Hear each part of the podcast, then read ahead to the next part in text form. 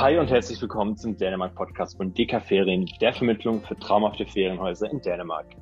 Heute haben wir mit Per einen besonderen Gast, der uns etwas über seine Herkunft in Süddänemark erzählt und dabei nicht nur spannende Einblicke in den Alltag der deutschen Minderheit in Dänemark gibt, sondern uns auch viel über das deutsch-dänische Verhältnis berichten kann. Viel Spaß! Super, du studierst gerade in Kopenhagen der Business School, hast deinen Bachelor in Deutschland gemacht, gingst wiederum in Dänemark zur Schule, wurdest aber auch in Deutschland geboren. Man könnte also sagen, dass du die beiden Länder Deutschland und Dänemark besonders gut kennst, oder?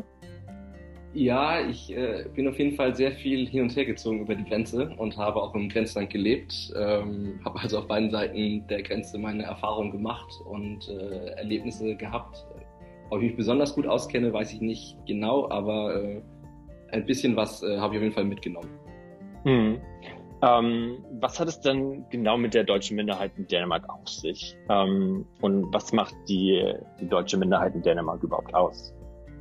Ähm, die deutsche Minderheit in Dänemark ist äh, ein Teil der Bevölkerung im, im, Süden Dänemarks, in den südlichsten vier Kommunen. Ähm, ungefähr sind das ich glaube, man schätzt zurzeit ungefähr 15.000 Menschen.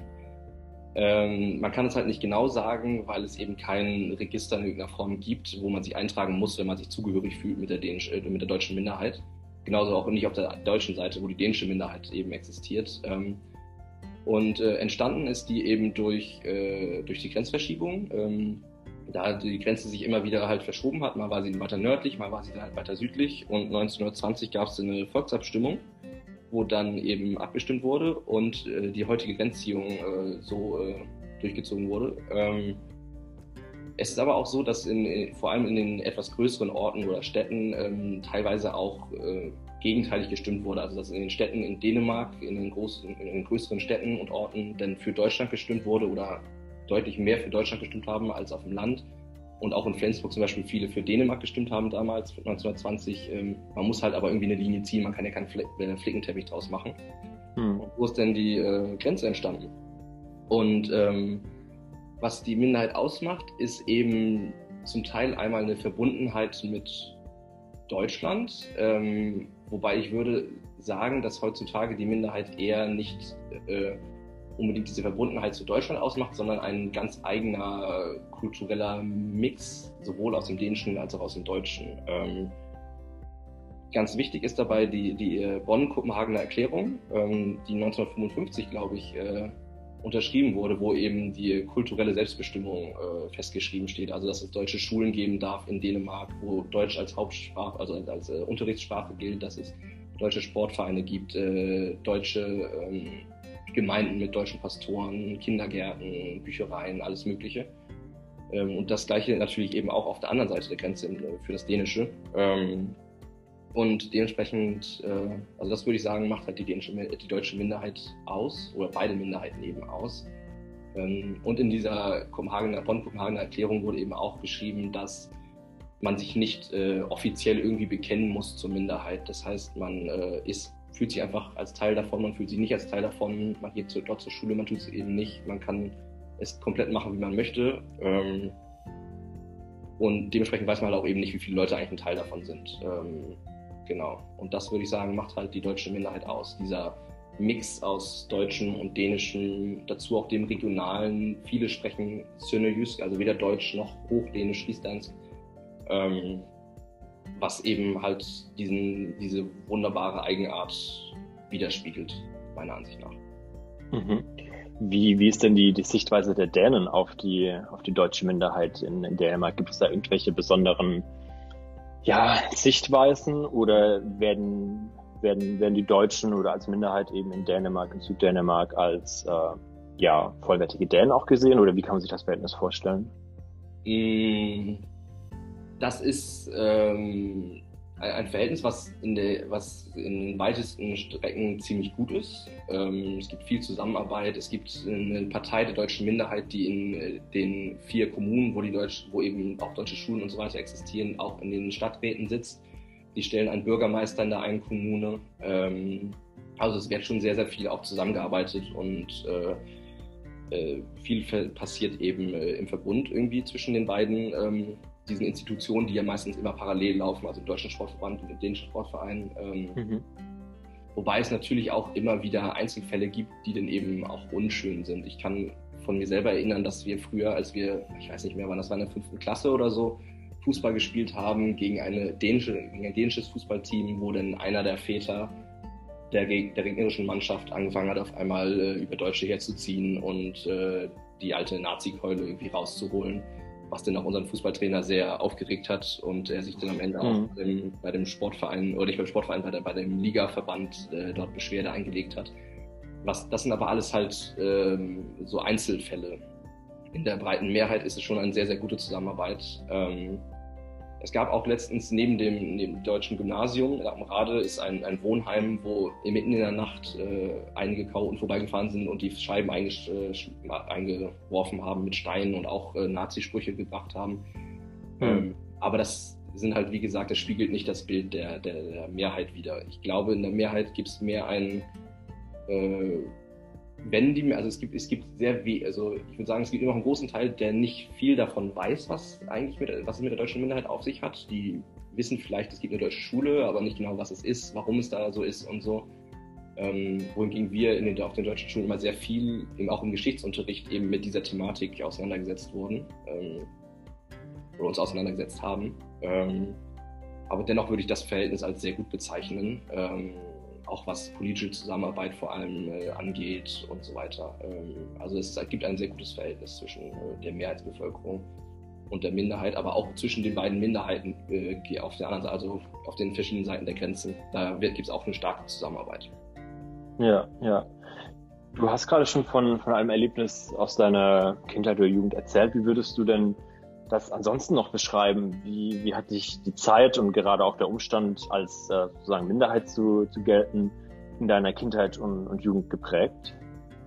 Mm, ich würde schon sagen, dass es mich stark geprägt hat. Ähm, ich glaube, es ist halt, ähm, also ich bin auch, ich bin ja selber zugezogen in der Minderheit. Ich bin jetzt, äh, ich bin zwar als kleines Kind, als Dreijähriger zugezogen, aber für meine Mutter war es auf jeden Fall ähm, nochmal was anderes, als dort aufzuwachsen. Ich bin dort aufgewachsen ähm, und für mich ist es halt schon, ich glaube, man hat einen, wenn man das irgendwie metaphorisch ausdrücken kann, irgendwie eine andere, mit eine andere Brille, mit der man irgendwie auf die Welt schaut. Es gibt viele Sachen, die man irgendwie bemerkt, die andere nicht wahrnehmen, wenn man in Anführungsstrichen normal aus der Mehrheitsbevölkerung kommt.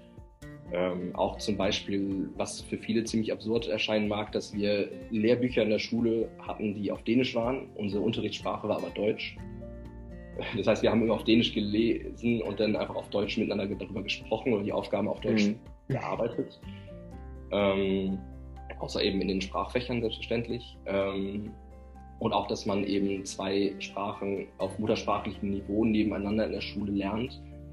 Ähm, das ist schon eine Besonderheit, die es sonst eben nicht so viel an, an anderen Schulen gibt, ähm, was einen definitiv auch prägt und einen kulturell auch irgendwie prägt, dass man aus beiden Welten, jetzt mein, meine Eltern leben in Deutschland, meine Mutter hat, ist auch Deutsche und dass man so eben ähm, viele deutsche Traditionen in sie natürlich auch hat und äh, wahrnimmt und gleichzeitig aber auch geprägt wird von, von, von seinem Umfeld, von seinen Freunden, die dänische Tradition wahrnehmen und die dann auch irgendwie mit integriert in seinen eigenen Alltag, in seine eigene Lebensweise. Ja, ja. Wenn, wenn du jetzt die Deutschen und die Dänen vergleichst, was, was würde dir als ersten großer der erste große Unterschied auffallen? Ähm, ich, ich sage immer ganz gerne, dass wenn ich über die Grenze komme von Deutschland nach Dänemark, dass ich das Gefühl habe, dass sich die Uhren ein bisschen langsamer drehen. Ähm, genau. Man kommt über die Grenze, alle Autos fahren auf einmal langsamer, alle fahren irgendwie gleich schnell. Ähm, es wirkt einfach alles sehr gemütlich und ein bisschen diese, ich habe direkt dieses Gefühl, ja, das wird schon, alles läuft irgendwie nach Plan, alles passiert schon, wenn es passieren soll und man braucht sich nicht so viel Stress machen, äh, man braucht sich auch nicht so viel kümmern. Und das ist halt auch wirklich so in Dänemark, dass eben sehr viele Aufgaben ähm, oder deutlich mehr Aufgaben dem Staat zufallen, die möglicherweise von einer Privatperson in, in Deutschland äh, gemacht werden müssten, wie sich um Versicherungen kümmern, Krankenversicherungen und so weiter. Das passiert alles automatisch in Dänemark. Ähm, und somit habe ich eben, würde ich das schon als großen Unterschied sagen, dass, ähm, dass man einfach, die, dass es einfach ein, ein, ein ruhigerer, äh, entspannterer Alltag ist in, in Dänemark, auch in dänischen, äh, an dänischen Universitäten im Vergleich zu deutschen Universitäten. Es, es, gibt ein, es gibt ein anderes Lebensgefühl. Ja, ja, das, das mit, mit, dem, mit dem Autofahren kann ich selbst als Autofahrer in Dänemark natürlich bestätigen. Das ist äh, natürlich auch weniger, weniger Verkehr, weniger Autos mhm. überwiegend, aber ja. es ist eine, eine höhere Gemächlichkeit mhm. sicherlich zu, zu spüren. Hast du noch, noch weitere Unterschiede, die, die dir jetzt so einfallen würden? Ähm, weitere Unterschiede, ich, ich habe das Gefühl, die Dänen sind zum Teil ein wenig, ähm, sind sehr freundlich und, äh, und auch zuvorkommend und offen, aber gleichzeitig auch ein wenig, ähm, das klingt vielleicht ein bisschen negativ, ist nicht unbedingt negativ gemeint, aber auf eine gewisse Art und Weise ein bisschen oberflächlicher, also auf eine Art und Weise, dass jeder mit jedem gut kann, aber es nicht unbedingt so, so wirklich äh, tiefgreifende Beziehungen immer geformt werden müssen. Wohingegen in Deutschland ähm, auch man eher vielleicht ein bisschen geschlosseneren Freundeskreis hat, der aber dafür etwas äh, ähm, tiefer greifend geht, ähm, mhm.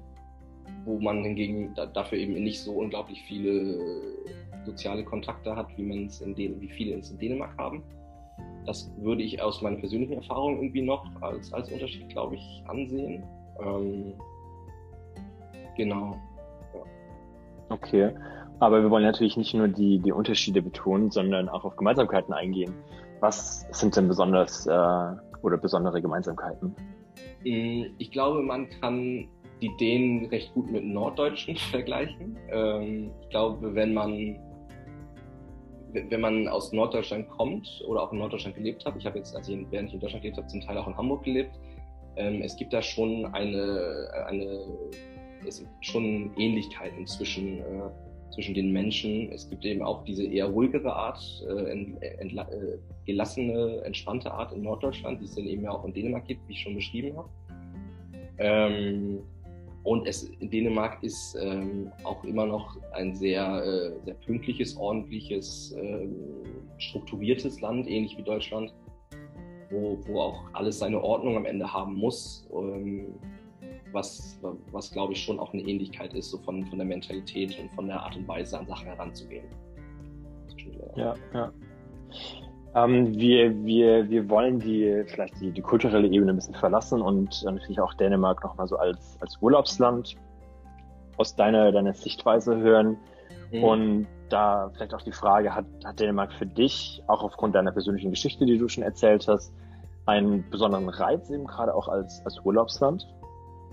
Ja, auf jeden Fall. Ich äh, genieße es immer sehr, auch in Dänemark Urlaub zu machen. Ich habe sowohl mit meiner Familie immer wieder in Dänemark Urlaub gemacht, wenn ich oder einer meiner Geschwister in Dänemark äh, studiert hab, hat oder haben, ähm, hat sich eben angeboten, dann in den Ferien kurz für eine Woche ähm, dort Urlaub zu machen, aber auch mit Freunden bin ich äh, immer mal wieder auch im Sommerhaus gewesen, um äh, sich wieder zu treffen nach langer Zeit und so weiter. Und für mich hat dieses äh, die, dieser Sommerhausurlaub einen, einen ganz besonderen Reiz. Mich, äh, ich habe das Gefühl, immer ein ganz besonderes Gefühl, was mich überkommt, wenn ich, ähm, wenn, wenn ich Urlaub in einem Sommerhaus mache. Es ist ruhig, es ist abgelegen. Die Sommerhäuser haben irgendwie immer eine gewisse Ähnlichkeit, also man fühlt sich schon irgendwie vertraut mit den Häusern, bevor man da ist.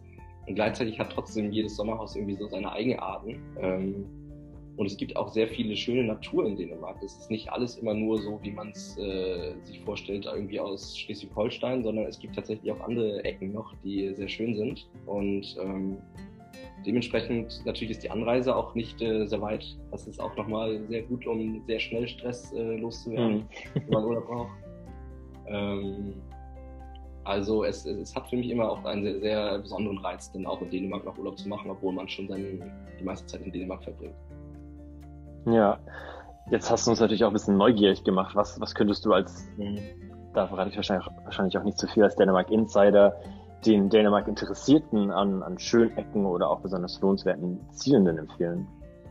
Ähm, schöne Ecken in Dänemark gibt es sehr viele, meiner Meinung nach. Ähm, die, die größeren Städte sind natürlich sehr, äh, sehr, sehr äh, lohnenswert. Kopenhagen, Aarhus haben sehr viel auch äh, kulturell und historisch zu bieten und so, wenn es um, ums Ländliche geht, würde ich natürlich immer, äh, würde ich auf jeden Fall auch Süddänemark in Betracht ziehen, wo ich ja herkomme. Äh, meine Heimat, die auch, hat auch sehr schöne Ecken, besonders äh, die Gegend um äh, Schönnerborg, Sonderburg herum und Alsen, äh, wo es ein bisschen hügeliger ist äh, am Wasser, finde ich sehr schön. Ich war zuletzt am Limfjord in Nordjütland was auch eine unglaublich schöne Ecke ist. Ähm, es hat jetzt leider keinen Fjord, wie man sie aus Norwegen kennt, mit hohen Bergen drumherum, aber es hat trotzdem seinen Reiz.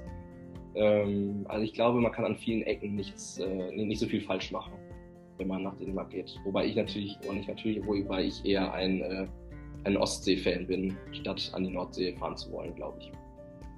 Also würdest du bei der Entscheidung, ob Nordsee oder, oder Ostsee, für die Ostsee dich entscheiden?